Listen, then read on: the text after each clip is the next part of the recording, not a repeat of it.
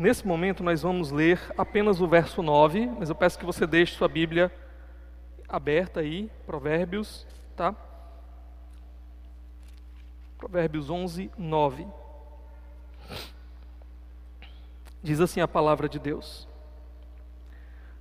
Com a boca o ímpio pretende destruir o próximo, mas pelo seu conhecimento o justo se livra. Até aqui, vamos orar nesse momento. Ó oh Deus, somos gratos ao Senhor, porque o Senhor nos permitiu estarmos aqui hoje, porque o Senhor colocou no nosso coração o desejo de ouvir a tua palavra, o desejo de cantar louvores ao Senhor, o desejo de estar junto com o teu povo, o desejo de viver para o Senhor. Então nós te pedimos, Senhor Deus, que hoje o Senhor traga a tua palavra a nós, que o Senhor direcione a nossa vida, que o Senhor mude aquilo que precisa ser mudado e que o Senhor se agrade de nós. Nosso desejo é te agradar, Senhor. Que cada um dos meus irmãos, em seu coração, tenham firmes esse desejo te agradar. Nós oramos no nome de Jesus. Amém. Meus irmãos, alguns têm atentado para o fato de que nós vivemos numa sociedade que tem sido chamada muitas vezes, rotulada muitas vezes de hipersensível, né? É o que alguns chamam até de mimimi, né? Então você fica magoado, abatido, chateado, transtornado, às vezes por poucas coisas, às vezes por pequenas palavras, né? Isso já é suficiente para abater você, desanimar você, destruir você. Embora seja real que talvez nós precisamos amadurecer mais e saber como encarar com mais resistência essa realidade, por outro lado, a Bíblia também fala sobre o poder das palavras de causar danos nas nossas vidas. Então nós não podemos também cair no extremo oposto de simplesmente não nos importar com aquilo que a gente diz, não nos importar com o efeito que o que a gente diz pode causar na vida de outras pessoas. É por isso que hoje eu quero olhar com vocês aqui no livro de Provérbios algumas coisas que Provérbios fala sobre o dano que as nossas palavras podem causar. Por isso eu intitulei o tema de hoje de palavras danosas. Nós vamos ver lá quais são essas palavras, quais são os danos. Na verdade, vamos ver aqui pelo menos cinco danos que as nossas palavras podem causar. E vamos também ver como é que nós podemos lidar com essas palavras danosas. Tá bom? Então vamos começar aí olhando o primeiro dano que as palavras elas podem causar. Palavras elas podem desencaminhar pessoas nossas palavras ou as palavras de outras pessoas podem desencaminhar pessoas. Olha comigo de novo, Provérbios 11, 9. Olha o que, que o texto diz. Com a boca o ímpio pretende destruir o próximo, mas pelo seu conhecimento o justo se livra. Aqui na minha tradução está dizendo com a boca, né, com suas palavras, o ímpio. Talvez na sua versão esteja o hipócrita. Mas a verdade é que aqui, ah, o, o melhor sentido dentro desse contexto seria realmente de ímpio, de uma pessoa que ela vive em oposição a Deus. Aqui não é só uma pessoa que fala uma coisa e vive outra, né? O, a ideia de hipócrita que às vezes a gente tem, mas a ideia realmente de alguém que vive aqui num relacionamento em oposição a Deus. E essa pessoa é dito que com suas palavras ela busca muitas vezes destruir Está traduzido assim, né? Destruir as pessoas. Eu sugeriria aqui uma ideia melhor de a subverter. O sentido aqui de, de subverter. Um teólogo do Antigo Testamento, um erudito, ele é chamado Derek Kidner, ele propõe essa ideia de subverter aqui dentro desse contexto. E o que, que seria a ideia de subverter? A ideia de corromper, a ideia de distorcer, por que não, nesse sentido, a ideia de desencaminhar? Então, a ideia aqui não é tanto que com as palavras essa pessoa ela tenta matar alguém, mas a ideia de que ela tenta distorcer, desencaminhar essa pessoa. Ela tenta aqui corromper, subverter outras pessoas, tá? E é muito interessante que 1 Coríntios capítulo 15, verso 33, tem um versículo muito famoso que eu acho que todo mundo sabe decorado. As más conversações corrompem os bons costumes. As palavras, elas podem ter esse efeito danoso de corromper, distorcer, desencaminhar pessoas do caminho certo. Então essa é a primeira coisa que nós queremos destacar aqui, tá? Cuidado com as suas palavras, elas podem desencaminhar pessoas. Ou cuidado com as palavras que você escuta, elas podem desencaminhar você. Agora, o texto também aponta a saída. Como é que eu posso não ser desencaminhado pelas palavras? Ele diz que o justo, quem é o justo? O justo, nós já vimos aqui algumas vezes, é aquele que está no relacionamento correto com Deus. Esse é o justo.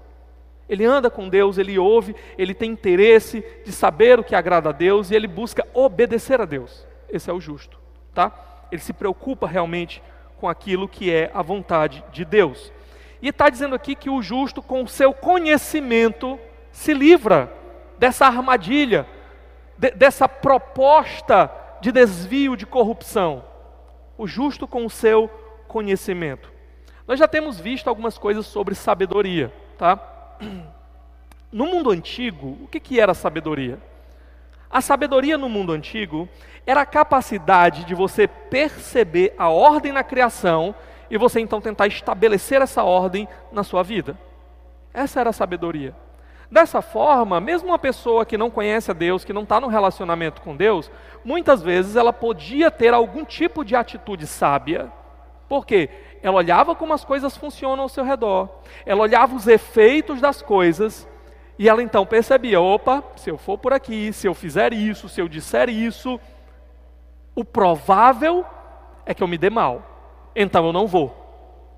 Então, isso seria uma atitude sábia. Ela percebeu a ordem nas coisas, a ordem na criação, e ela então aplicou aquilo à sua vida e ela botou aquilo é, é, em prática na sua vida.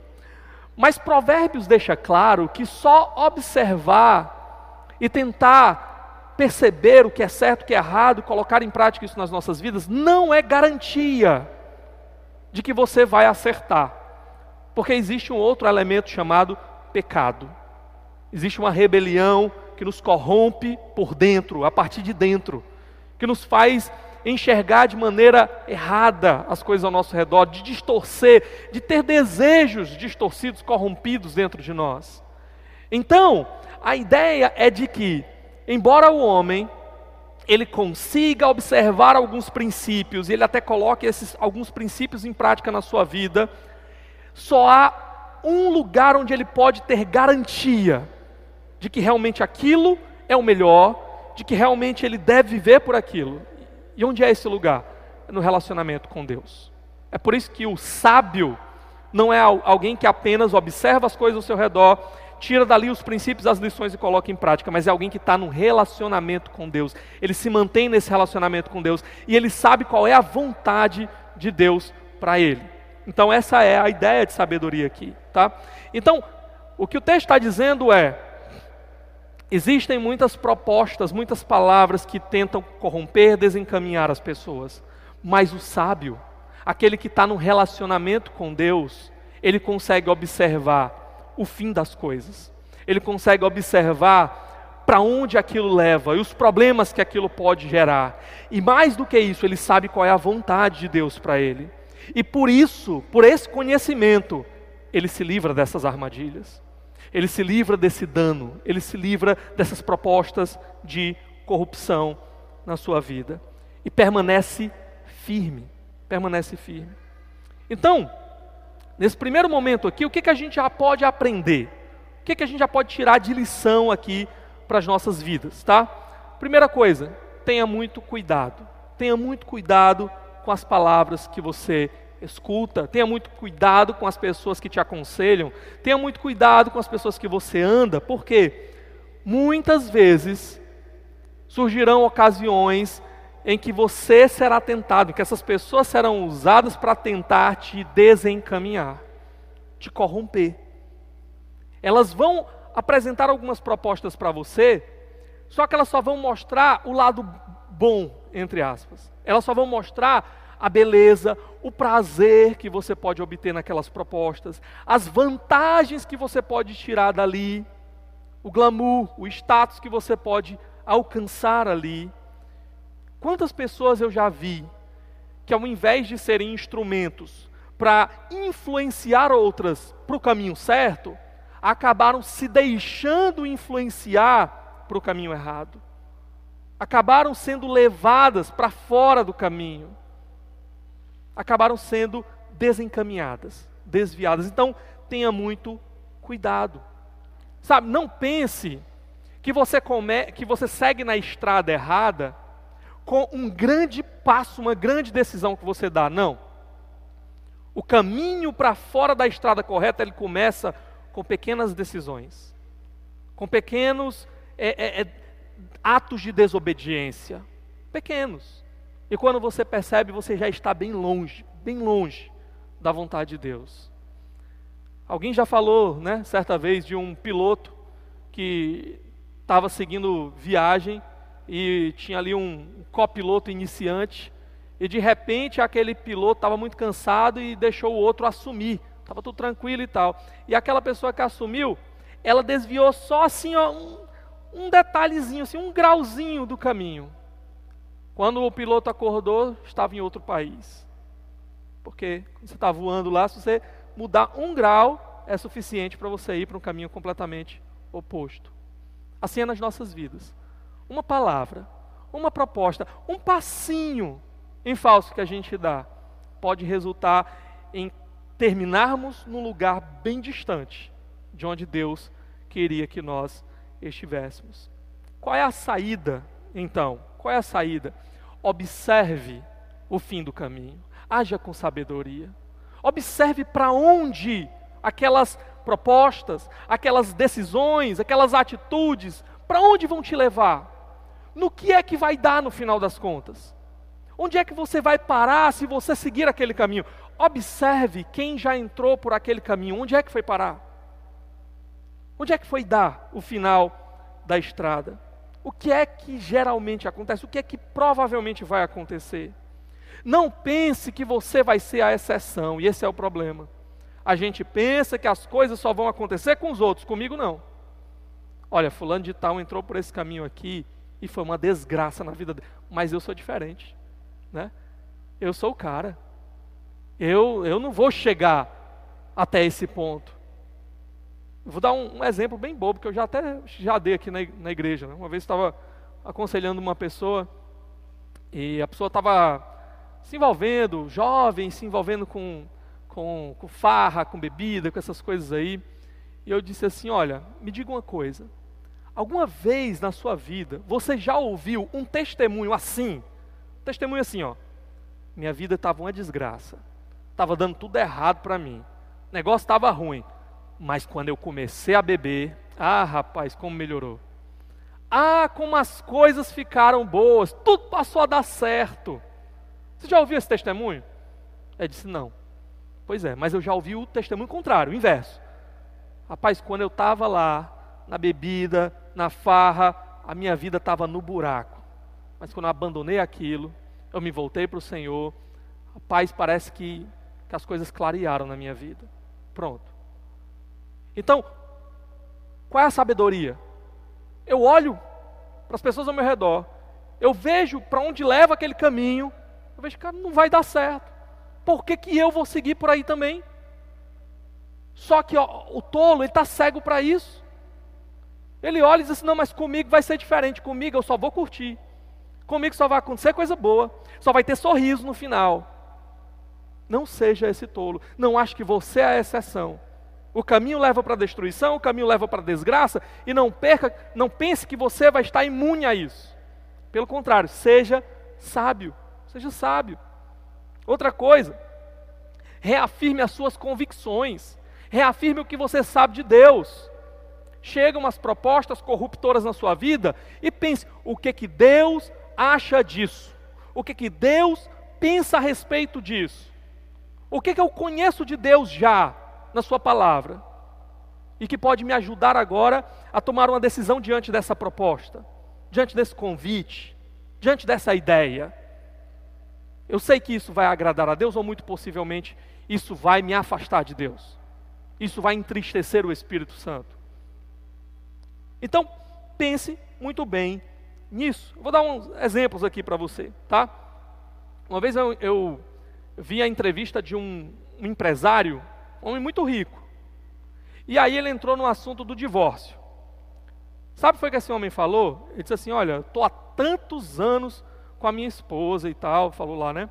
Ele disse: Ó, primeira lição, eu, eu sei, e aqui eu não estou nem olhando para o campo moral, aqui eu não estou nem olhando para o campo espiritual. Ele disse: Mas eu sei de uma coisa: se eu decidisse me separar da minha esposa, me divorciar da minha esposa, só isso daí já ia trazer um prejuízo enorme para minhas finanças. Eu ia me separar, ia ter que pagar pensão, ia ter que dividir bens, ia acontecer um monte, um monte de coisa. Então, olha só, aqui ele está usando a sabedoria, do homem natural mesmo. Ele está olhando quais são as implicações, quais são as conclusões, quais são os prejuízos, para onde é que leva essa decisão. Então ele pensou: bom, só olhando aqui para a questão financeira, se eu me separar, eu já vou perder um monte de dinheiro. Então não vale a pena, né? Não vale a pena. Mas nós vamos muito além disso. Nós olhamos para o que agrada a Deus, para o que Deus quer, para qual é a vontade de Deus. Então um irmão, uma vez chegou para mim e disse assim, pastor, lá na empresa, uma moça começou a dar em cima de mim. E aí um colega de trabalho chegou e disse assim, e aí, tu não vai não? Tu não tem coragem não? E eu disse assim para ele e para ela que estava na frente lá, eu disse assim, Vou, tenho coragem. Se você achar um lugar onde o meu Deus não veja, eu vou. O que, é que essa pessoa estava pensando? Posso eu, eu não posso desagradar o meu Deus. Se tiver um jeito de eu pecar sem Deus ver, pode arrumar. Mas enquanto eu souber que o meu Deus não se agrada com isso eu não posso esconder dele, eu não posso me esconder dele, eu não farei. É a atitude de José, meus irmãos, não é não? Quando aquela mulher tenta agarrar ele, quando ela faz aquela proposta de desencaminhar José, qual é a resposta dele? Eu pecaria assim contra o meu Deus? Eu desagradaria assim o meu Deus?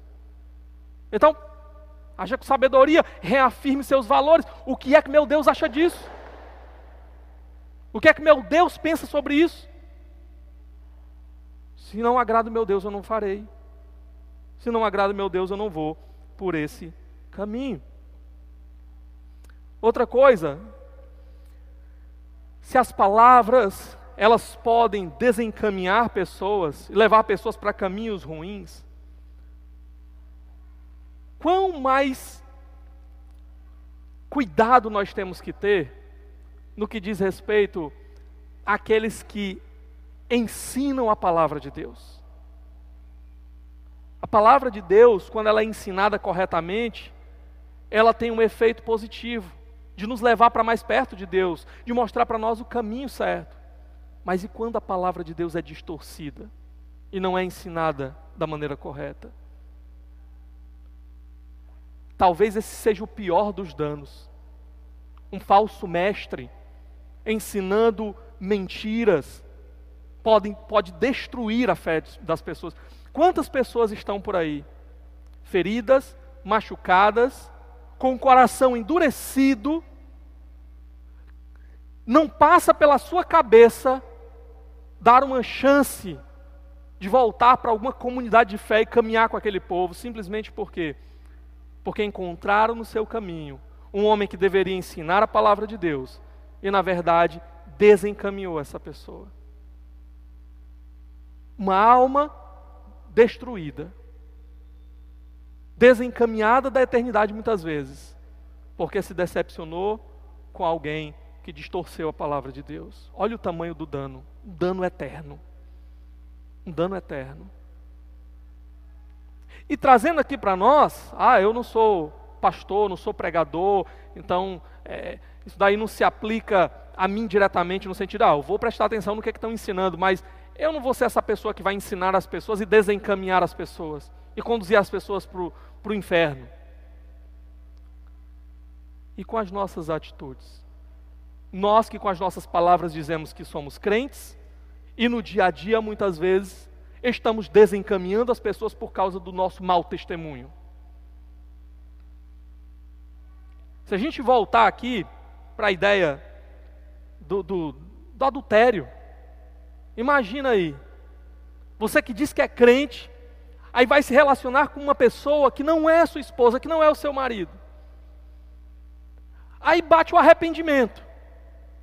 Eu não devia estar fazendo isso. Senhor, me perdoe. E aí, como é que você vai agora pregar o evangelho para aquela pessoa com quem você adulterou? Como é que vai ser seu testemunho? Como é que você evangeliza um amante? A pessoa vai olhar e vai dizer assim: esse aí estava tendo um caso comigo. Eu vou seguir essa fé aí? Isso é falso.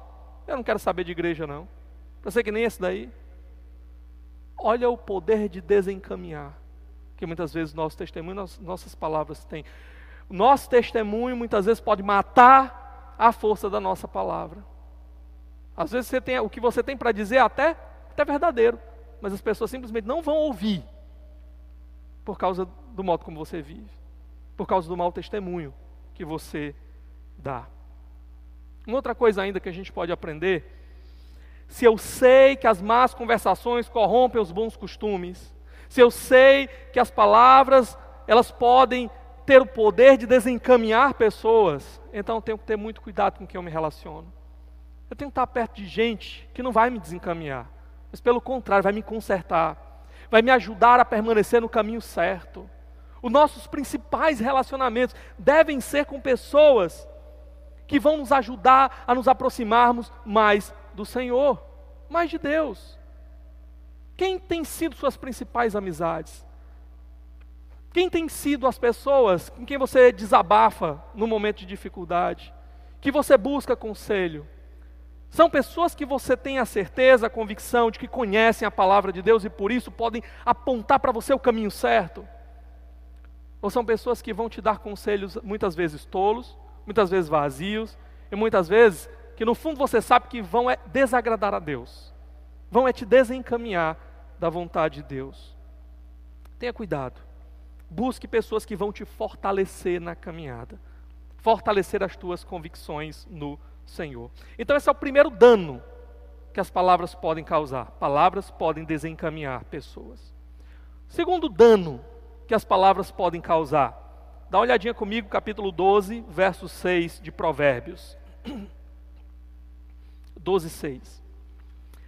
As palavras dos ímpios são emboscadas mortais, mas quando os justos falam, há livramento. As palavras dos ímpios são emboscadas mortais. São armadilhas de morte. Talvez na sua tradução esteja assim: são ciladas ao sangue. Ou seja, são armadilhas que levam à morte, à destruição completa, ao derramamento de sangue. Quantas propostas, quantas palavras não terminam exatamente aqui em morte? Em morte. A gente já falou um pouco das palavras que desencaminham, e ao desencaminhar, muitas vezes elas podem conduzir à morte. Palavras do tipo: vai ser fácil, Bora lá, cara, tem perigo não. Vai ser fácil. E termina em morte, em tragédia. Palavras do tipo: vai ser bom, vai ser massa, vai ser demais. Palavras do tipo: é só dessa vez. Só dessa vez. Palavras do tipo: todo mundo faz, cara, tem problema não. Todo mundo faz. Ninguém vai ficar sabendo. Ninguém vai saber. Você vai deixar falar assim com você? Você vai deixar te tratar assim? E aquilo ali te impulsiona a ir tirar satisfação e termina em morte. Ontem eu estava tava vindo de Aquiraz, a gente foi lá para a primeira igreja lá, Batista de Aquiraz, o Abel né, foi pregar lá, eu fui acompanhar ele, e aí na volta quando eu peguei a, a, a CE, tranquilo, peguei a CE, dei seta e tal, vi um carro bem rápido assim atrás, a pista toda livre, e eu aqui quase no acostamento, mas mesmo assim ele veio bem, né? Em cima de mim, eu. Pista livre aqui. Até brinquei, né? Disse assim, agora eu vou acelerar atrás dele, eu, bem, né? Claro que eu não fiz isso, não ia fazer isso. Mas quantas pessoas, por causa de uma bobagem como essa, vem essa mentalidade, eu não vou levar desaforo para casa. Como é que esse cara fez isso comigo, espera aí que eu vou atrás dele agora, né? Aí, por causa de uma bobagem como essa, chega lá, dá uma buzinada. O cara está armado, baixa só o vidro do carro aqui, ó, pá, tchau, já era. Descaminhos pequenos, bobagens, que podem terminar em, em morte, em morte. Vai amarelar, não é outra expressão? Se fosse eu, expressões do tipo, palavras do tipo, que às vezes nos desencaminham para fazer o que é errado e que podem terminar em morte, em destruição. Mas aqui, no nosso texto, o contexto aqui dessas palavras, 12,6, quando ele diz assim: as palavras dos ímpios são emboscadas mortais, qual é o contraste? Mas quando os justos falam há livramento, me parece aqui que o contexto não é de propostas que vão desencaminhar e conduzir à morte, mas é uma ideia de calúnias, falsas acusações que vão podem resultar em morte. Então essa é a ideia. Como é que escapa aqui da morte? Ele fala, a, a, na minha tradução tem assim, mas quando os justos falam a livramento. Alguém tem uma tradução diferente aí? Está todo mundo com a NVI? Ou alguém tem uma tradução diferente? Como é que está aí, Senhor?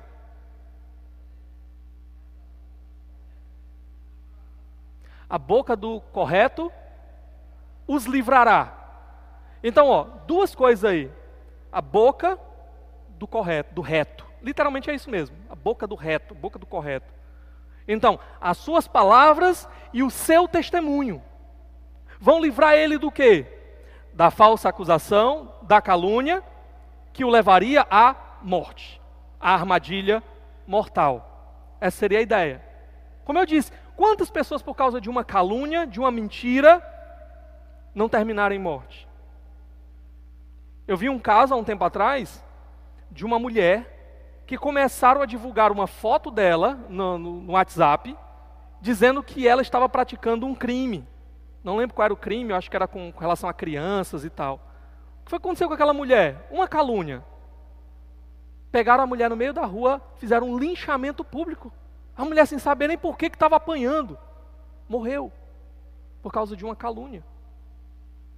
Eu já soube de caso que uma, uma pessoa, um homem, tinha casado com uma mulher e a família não queria o casamento, não gostava do casamento. Então inventaram uma mentira de que ela estava traindo aquele homem. O homem foi lá e esfaqueou a mulher, matou a mulher. A calúnia que terminou em morte. Em morte. Qual é a saída aqui? O que ele está dizendo é que quando a pessoa ela fala, ela tem crédito no que ela diz. Por quê? Porque ela vive uma vida ilibada. Ela tem um bom testemunho. Quando essa pessoa ela é caluniada, é mais difícil da calúnia pegar. E é mais difícil da calúnia levar à destruição, à morte. Nós temos que ter então cuidado com o, no, o nosso testemunho.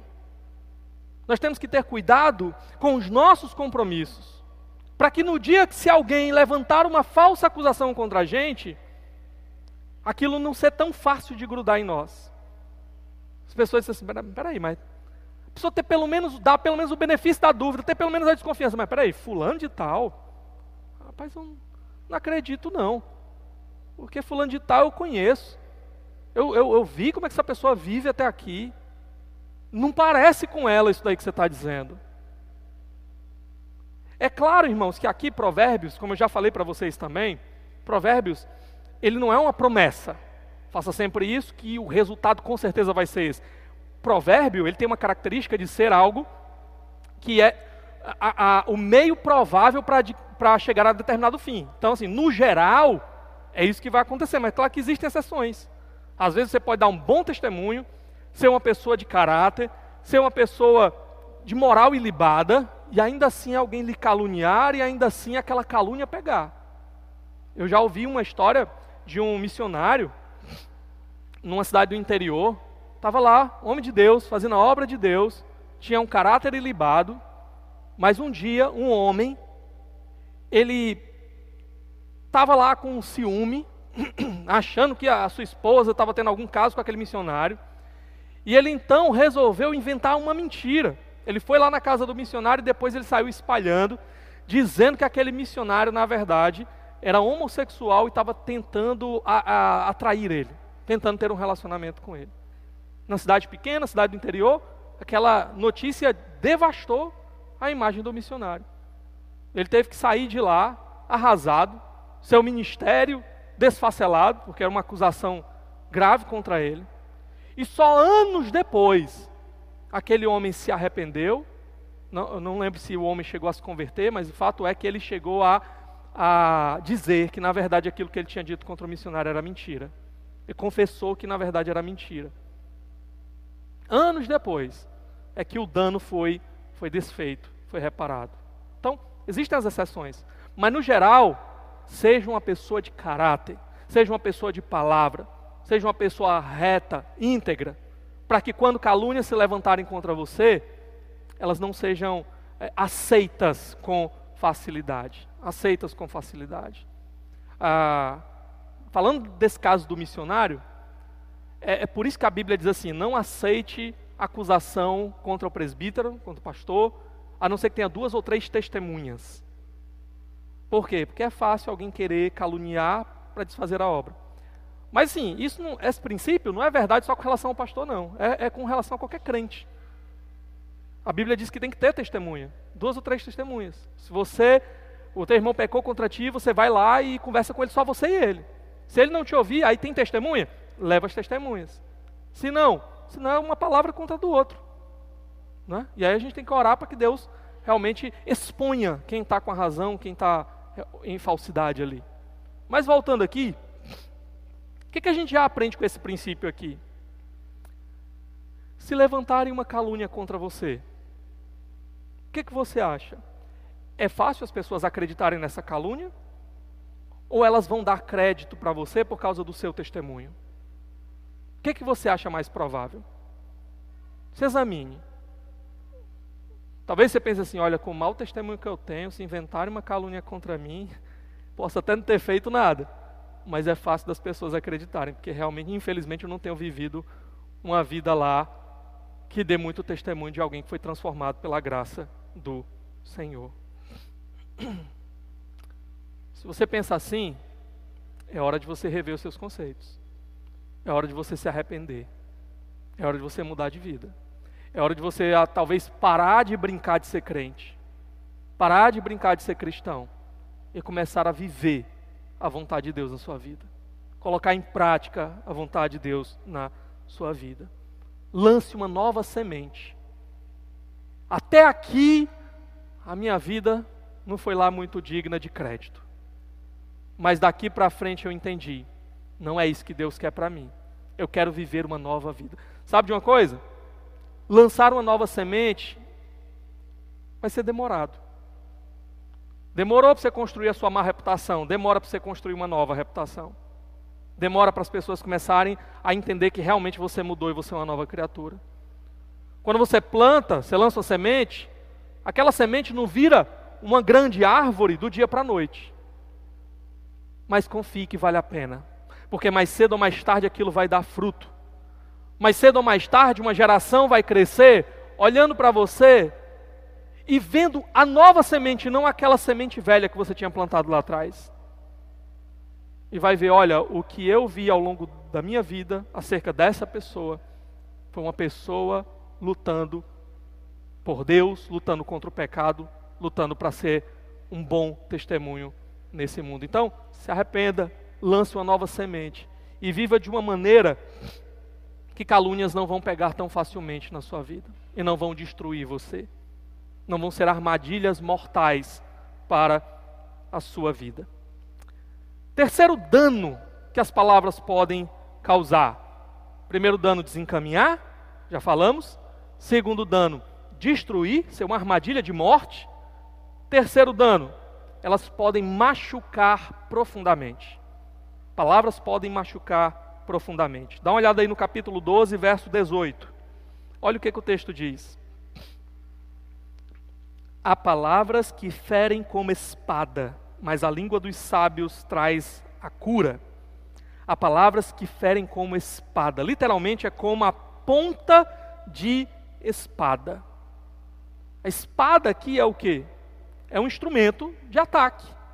A espada ela era forjada para quê? Não era para você fazer uma refeição, né? Eu vou aqui comer, pego o garfo e a espada, né? Não. A espada era feita para lutar, era para guerra, ok? Então qual é a ideia aqui? É que alguém pode te atacar com palavras. Alguém pode te atacar com o objetivo de te ferir profundamente com a ponta da espada ou até mesmo te matar, né, te destruir com as suas palavras. Isso pode acontecer de uma maneira irrefletida, momento de ira, a pessoa começa a despejar palavras que ferem profundamente. Ou pode ser até algo premeditado. Por algum motivo, alguma razão, a pessoa não gosta de você, ela quer te prejudicar, então ela vai articular um plano, vai usar palavras que vão te machucar profundamente. Pessoas que pisam em outras pessoas com as palavras, pessoas que humilham outras pessoas com as palavras, pessoas que maltratam, que destroem pessoas com as suas palavras. Como é que a gente pode aqui tratar dessas feridas? Primeiramente, aplique logo isso para a sua vida. Há limites que nós temos que deixar muito claros na nossa vida. E há limites para as nossas palavras. Há limites que as nossas palavras não devem cruzar. Não devem cruzar. A palavra que você lança, ela não volta.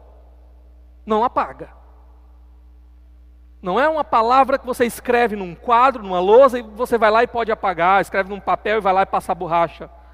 A palavra que você soltou, ela não volta. Você pode depois diminuir o peso dela, você pode fingir que foi só uma palavra, mas o efeito que ela causou na outra pessoa não volta.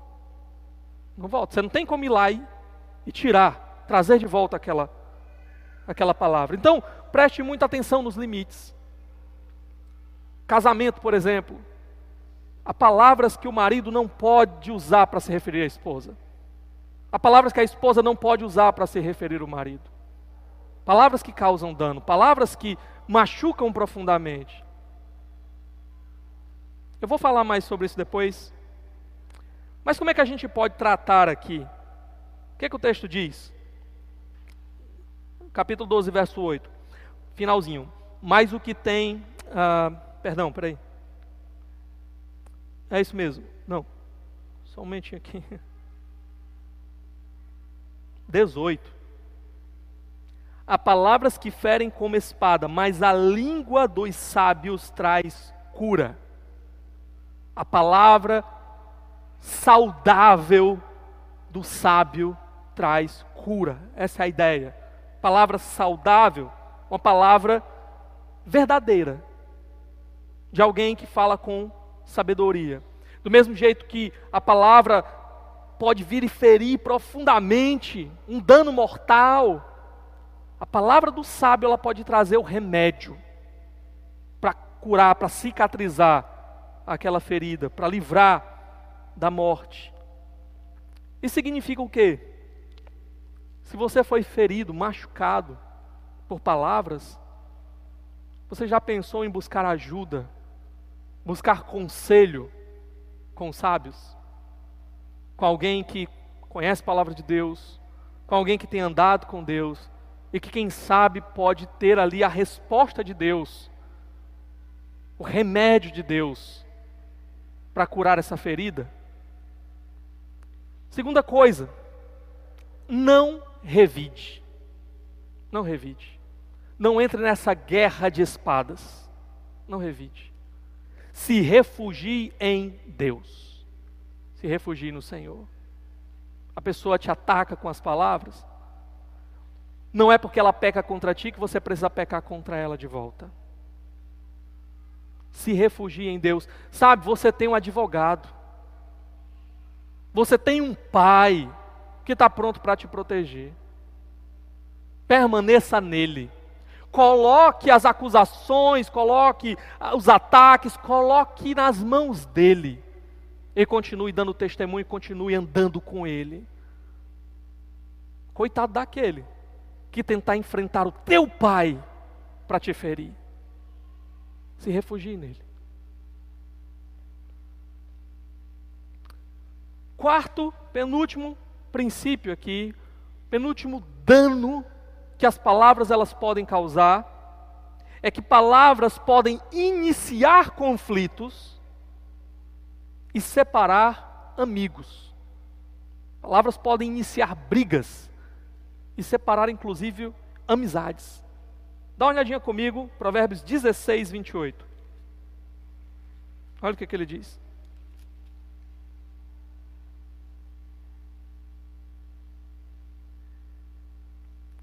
O homem perverso provoca dissensão, e o que espalha boatos afasta bons amigos. O homem perverso, com suas palavras, ele vai causar brigas, conflitos, divisões e ele pode inclusive afastar aqui amigos. Há pessoas que têm prazer ou em brigar ou em semear brigas, semear discórdias. E a ideia aqui é essa. A pessoa ela não pode ouvir assim um, um, uma deixa de uma confusão que parece que ela faz questão de entrar por ela. Ei, vocês estão falando de briga? É, peraí, peraí, deixa eu entrar aí no meio né, da confusão. É interessante que aqui a, a palavra usada, verso 28, quando ele diz assim: o homem perverso provoca dissensão, a ideia de provocar aqui é a ideia de semear. Ele está plantando ali a discórdia, a confusão, a divisão. E, e a, a, palavra aqui, o que espalha boatos. Literalmente é o difamador, ou até o sussurrador. Alguém que fica ali, né, por trás, nos bastidores, tentando jogar uma sementinha aqui, olha, vai, né? Pessoas que gostam de colocar outros para brigar, causar divisão, separar pessoas. Tem gente assim. Eu vi uma vez a história de um homem que chegou e disse assim, né? Tá, tinha dois cegos pedindo dinheiro. Aí ele chegou e disse assim para o amigo, né? Ei, preste atenção como é fácil botar cego para brigar. Aí ele chegou assim no meio dos cegos e disse assim: Toma, ceguinho, esses 10 reais é para vocês dois, viu? E não botou nada né, na vasilha de nenhum dos cegos, né? Aí o cego pegou, passou a mão aqui, não sentiu nada, né? O outro também. Ei, segue, me dá minha parte aí. O outro, que conversa é essa? Ele botou, foi no teu, me dá minha parte aí. Tu tá querendo me roubar. Aí começou a confusão. Aí segue, brigando, pá, pá, né, brigando, rolando no chão, se atracando nos dois cegos. E aí o, o, camarada pegou e disse assim: Rapaz, tu botou os dois ceguinhos para brigar, rapaz, e agora? Ele disse: Olha, mas separar a briga de cego é a coisa mais fácil do mundo. Falei, como é que tu vai separar? Aí ele chegou perto assim do cego e disse assim: Ei, ceguinho, de faca não, ceguinho, de faca não, né? Aí pronto, ninguém estava enxergando, pensaram que um dos dois estava armado, correram cada um para um lado, né?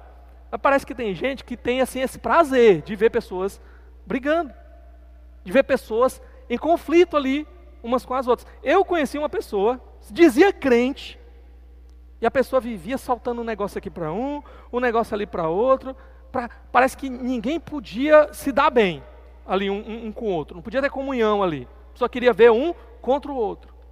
Coisa terrível. Isso.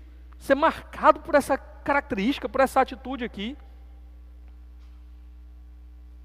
Agora o problema é que você pode causar contendas, você pode separar pessoas pela falta de cuidado que você tem também com suas palavras.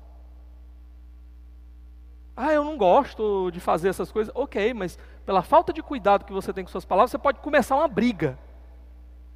Que vai ter resultados que muitas vezes você não vai ter como resolver. Dá uma olhada comigo em Provérbios capítulo 15, verso 1. Olha o que, ele diz. A resposta calma desvia a fúria, mas a palavra ríspida desperta a ira. Ou a palavra dura, né? A palavra ríspida aqui, suscita, desperta, levanta a ira, a confusão. Uma palavra que você diz pode ser o suficiente para começar ali uma, uma confusão, uma briga. Olhe para a sua vida nesse momento e faça a seguinte pergunta.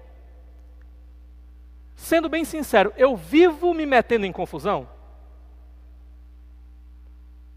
Quando eu olho para trás, eu vivo me metendo em confusão, porque sabe, tem gente que usa, é mestre em criar desculpa, a pessoa vive enfiada em confusão, mas quando você chega para ela para falar, rapaz, por que, que isso acontece tanto com você? A pessoa diz, ah, porque eu sou muito perseguido, né? As pessoas têm inveja de mim.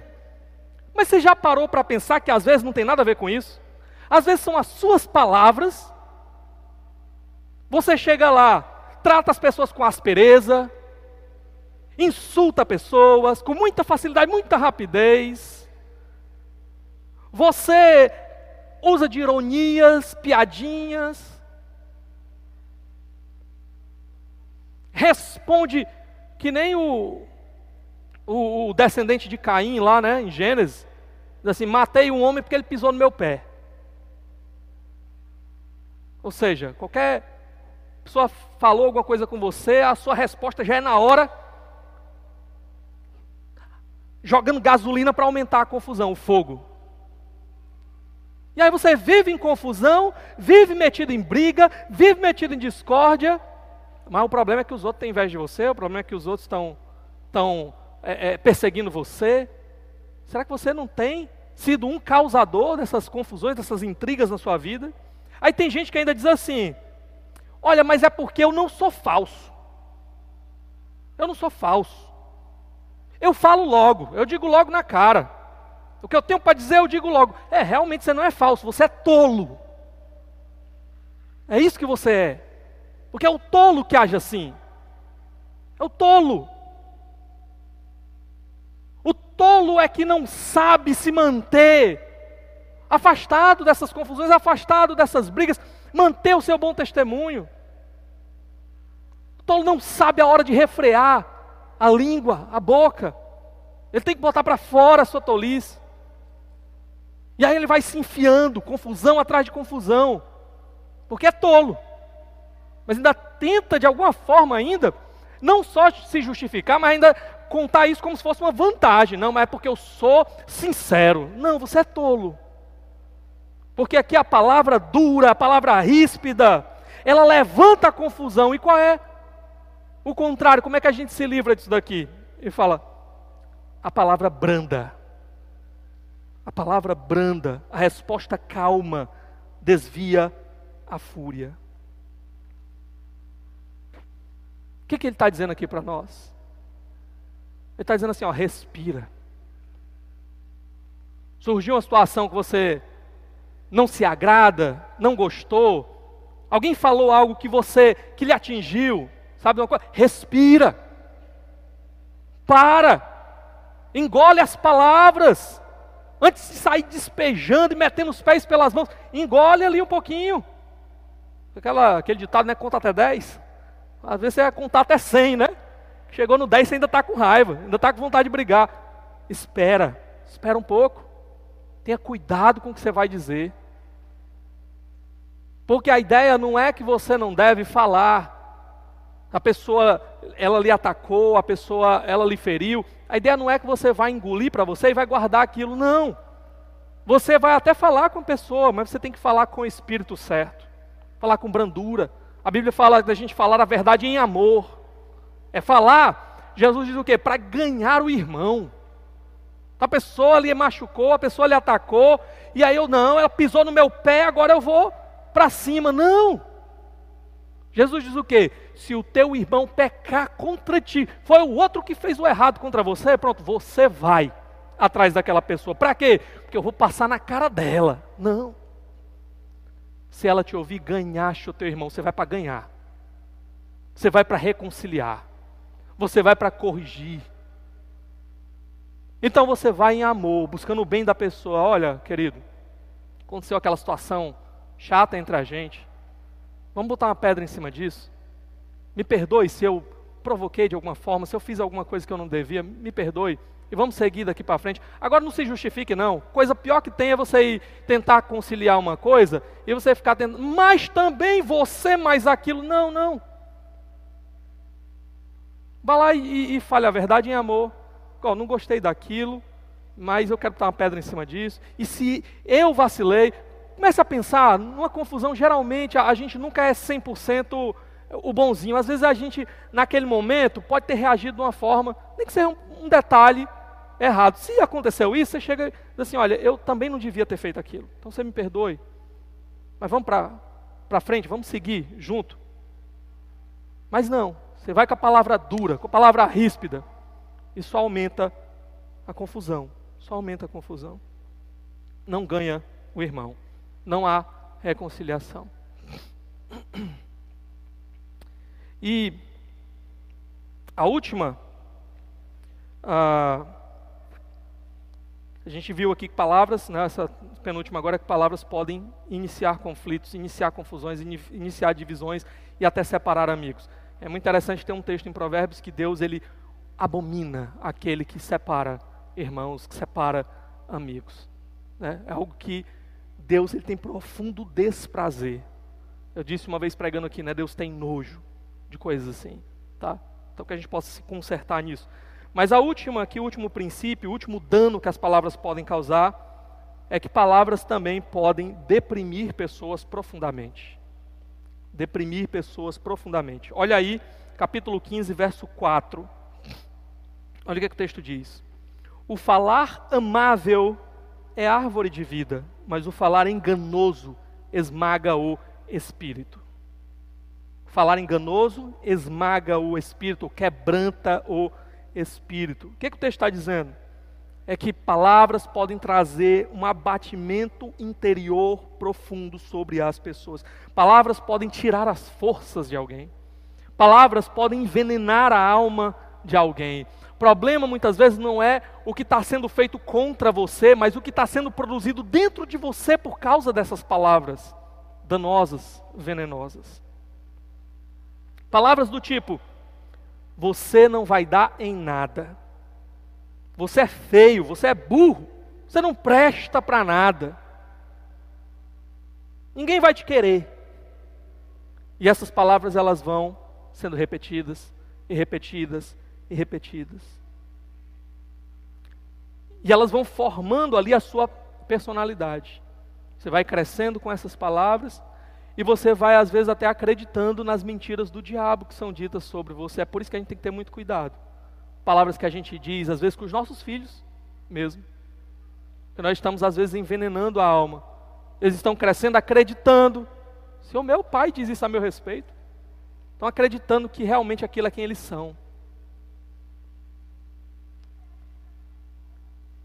E aqui eu quero voltar àquilo que eu disse lá atrás. Lembra quando eu falei que existem limites que não devem ser cruzados com as nossas palavras?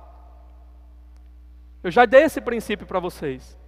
Nós não devemos, no momento de um problema, de uma crise, atacar as pessoas, mas atacar o problema, a crise. Só qual é o que, que a gente faz normalmente? Estourou um problema na nossa casa, aí o marido, ao invés de atacar o problema, a esposa, ao invés de atacar o problema, fica um atacando o outro. Mas você também. É por causa de você, é porque você é isso, é porque você fez aquilo, é por. E ninguém está trazendo solução nenhuma para o problema, estão aumentando o problema. Porque antes tinha um problema para ser resolvido, agora tem dez. Que é aquele mais as palavras que você disse contra o outro. Não cruze essa linha de ofender, de desfazer das pessoas que estão ao seu redor. Isso pode abater profundamente a alma da pessoa. O que, que a gente pode fazer com relação a isso daqui? Ele diz, verso 4, o falar amável. Aqui a ideia, o falar saudável, falar verdadeiro, é árvore de vida. A ideia da árvore, ela produz um fruto, ela tem um resultado. O resultado aqui, o fruto que ela produz é o que? Vida. A ideia é que a palavra saudável, a palavra verdadeira, ela vai produzir vida no lugar desse, desse espírito quebrantado, no lugar desse espírito profundamente abatido, no lugar desse espírito envenenado, ela vai produzir saúde, remédio, vida. Como é que a gente pode então reagir a essas palavras que nos abateram, que nos feriram, que nos machucaram, que nos envenenaram a alma? Existem outras palavras, como a gente viu aqui, que podem produzir vida em nós. Então a gente tem que buscar essas palavras. A gente tem que se agarrar a essas palavras. A gente tem que substituir as mentiras do diabo sobre as nossas vidas com as palavras verdadeiras.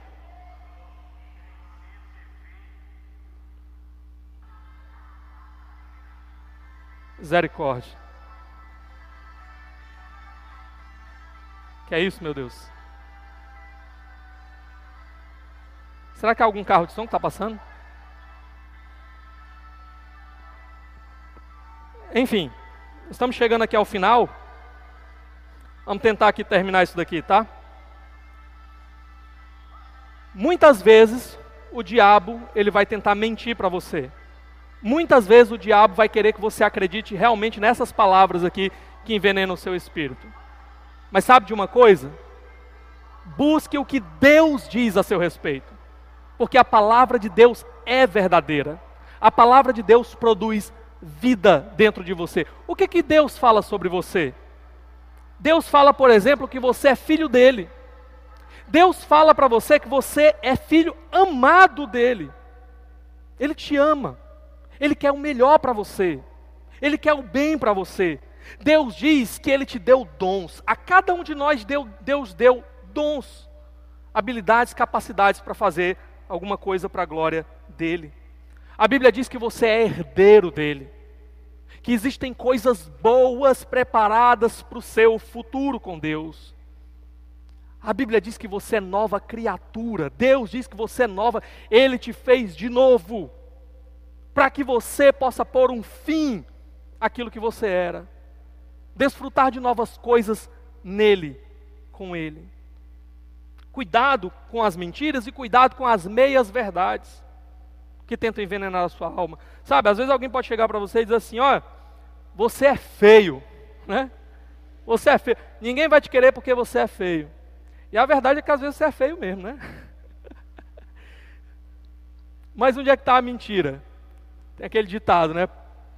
Para todo pé cansado tem uma chinela velha, né? Tem milhões de pessoas no mundo, alguém vai lhe achar bonito. Ou pelo menos alguém vai lhe achar bonito por dentro, né? alguém vai achar que você é alguém interessante, uma pessoa maravilhosa, com quem essa pessoa pode se relacionar. Irmãos, já falei aqui já. Eu já vi tanta gente casando que eu olhava assim, meu Deus, o Senhor é bom, né? O Senhor realmente é, é, eu acho que as pessoas que casaram olharam pela fé, né? A certeza das coisas que eu ainda não vejo, mas que eu espero que aconteça, né? Com a pessoa. Às vezes, de fato, você tem tentado fazer algumas coisas que você não tem habilidade para aquilo. E as pessoas dizem assim: Ó, oh, você não vai dar em nada, porque você é burro, você não sabe fazer. Não. Às vezes é uma meia verdade, porque realmente o que você tem tentado fazer, você não tem habilidade. Mas Deus deu dom para cada um. E às vezes o que eu preciso é descobrir onde é que eu tenho habilidade, onde é que eu tenho talento, e investir naquilo. Então, eu, eu posso ter errado nas minhas escolhas, mas eu posso fazer novas escolhas. Eu posso substituir aquilo por outra coisa, onde eu vou poder produzir, onde eu vou poder fazer bem feito. Pessoas às vezes vão dizer assim: olha, você nunca vai mudar, você é isso aí mesmo. Isso era verdade quando a gente não tinha Jesus. Mas hoje a gente tem o poder do Espírito dentro de nós, que pode mudar qualquer pessoa, qualquer criatura. Que na verdade, se nós estamos em Cristo, já nos fez novas criaturas. Eu preciso apenas é viver à luz dessa verdade, confiando nessa verdade. Então substitua as mentiras, as meias verdades do diabo pelas verdades de Deus. Creia, creia que você é o que a Bíblia diz que você é e viva a luz do que Deus diz sobre você e não sobre o que as outras pessoas dizem sobre você. Para a gente encerrar aqui, duas últimas coisas. Nós somos rápidos demais em nos colocarmos no lugar das vítimas. A gente ouve aqui sobre as palavras danosas e a gente já começa a pensar na nossa cabeça quais foram as palavras danosas que foram usadas contra nós, não é? O problema é que muitas vezes, como diz uma música nova aí, né, que está tocando, o vilão sou eu. Muitas vezes sou eu que soltei essas palavras danosas que geraram realmente dano, desgraça, amargura, é, feridas na vida de outras pessoas. E a questão é: o que, que eu vou fazer agora? A Bíblia nos chama a restituir. Pense: você feriu alguém, você machucou alguém, você falou algo que você não deveria contra alguém, você rompeu relacionamentos por causa de coisas que você diz. Quando você sair daqui, procure essa pessoa. Solte novas palavras. Faça a sua parte.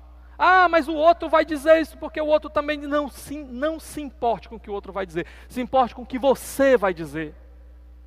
Porque no final das contas, quando você estiver diante do Senhor, não interessa o que o outro disse, o que o outro fez, o que o outro deixou de fazer. Interessa só o que você disse, o que você fez. E você tem que ter a consciência tranquila. Eu fiz a minha parte. Se o outro fez coisas contra você, você não está lá para cobrar dele, você está lá para falar de você. Olha, eu disse isso, eu fiz isso, e eu queria dizer para você que eu me arrependo, eu queria lhe pedir perdão. E se a pessoa vier com outras acusações, ah, mas você. Pronto, pois eu estou aqui é para isso mesmo. É para me arrepender daquilo que eu fiz, daquilo que eu disse. Me perdoe. E se o outro não quiser aceitar, entre ele e Deus, mas você tirou esse fardo sobre você. Você fez sua parte seu testemunho está limpo de novo.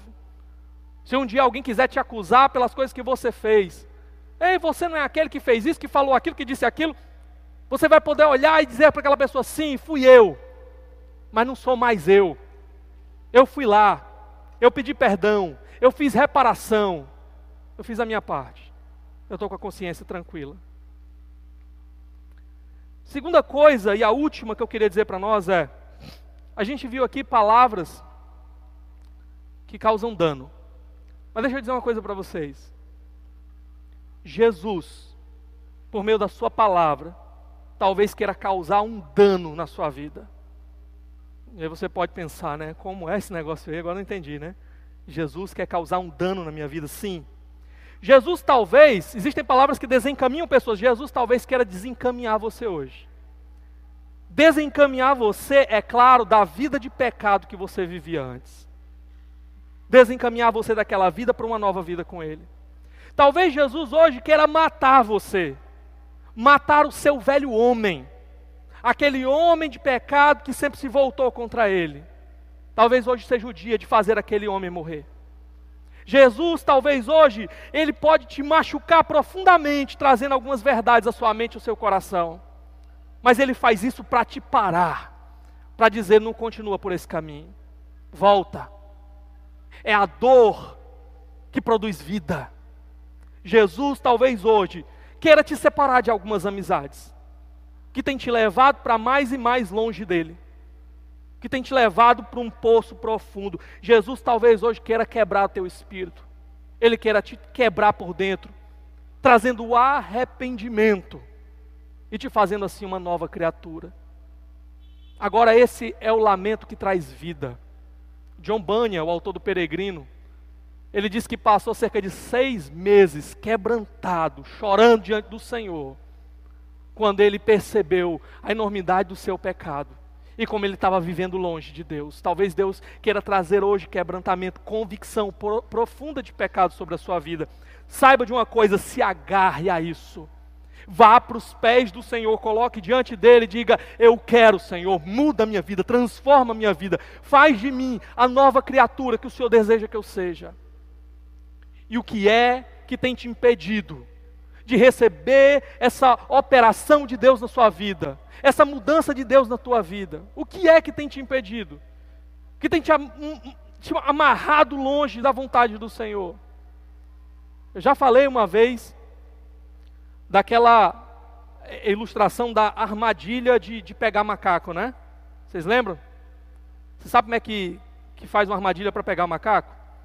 Pega um recipiente, coloca algo que o macaco tem interesse lá dentro e faz um, um, uma boca pequena que só caiba a mão do macaco entrando assim, ó. Sabe por quê? Porque o macaco vai agarrar aquilo. Imagina uma banana lá, né? O macaco meteu a mãozinha dele, aí ele agarrou a banana. Só que a, a mão dele agora fechada, ela não volta. E o macaco, ele não vai soltar aquilo por nada na vida. Então como é que o pessoal faz armadilha para pegar ele? Bota lá, o macaco chega, mete a mão, não consegue tirar, aí o caçador se aproxima. E o macaco fica doido, desesperado lá, quase perdendo a mão, mas não solta. Como é que ele podia escapar daquilo com vida, correr? Era só ele soltar. Mas ele estava tão agarrado àquilo, ele queria tanto aquilo, que ele estava disposto a ser preso, a ser é, é, morto, mas não soltava. Eu quero dizer, o que é que você tem se agarrado? Qual o pecado que você está lá agarrado? Você está à beira da morte, à beira da destruição, mas você continua se agarrando àquilo, você não quer soltar aquilo. Solte hoje. Solte hoje. E que o Senhor possa despedaçar o seu velho homem, despedaçar quem você era que a Sua palavra venha com poder mesmo dentro de você. Te faça essa nova criatura. Abra os teus olhos e você descubra a vida maravilhosa, a abundância de alegria e amor que existe no Senhor para você. Vamos orar nesse momento? Senhor, eu te louvo pela tua palavra e eu te peço que essa palavra opere profundamente no coração dos meus irmãos. Possa quebrar velhos hábitos e possa construir outros no lugar. Hábitos que vão nos aproximar de Ti. Hábitos que vão nos ajudar a dar um bom testemunho do Senhor nas nossas vidas aqui no nosso meio. Hábitos que vão transformar quem nós éramos em novas criaturas, a imagem e semelhança do Senhor. Só o Senhor pode fazer isso dentro de nós. Então venha com poder, poder do teu Espírito e opere essas coisas dentro de nós. Eu te peço isso no nome de Jesus. Amém. Amém.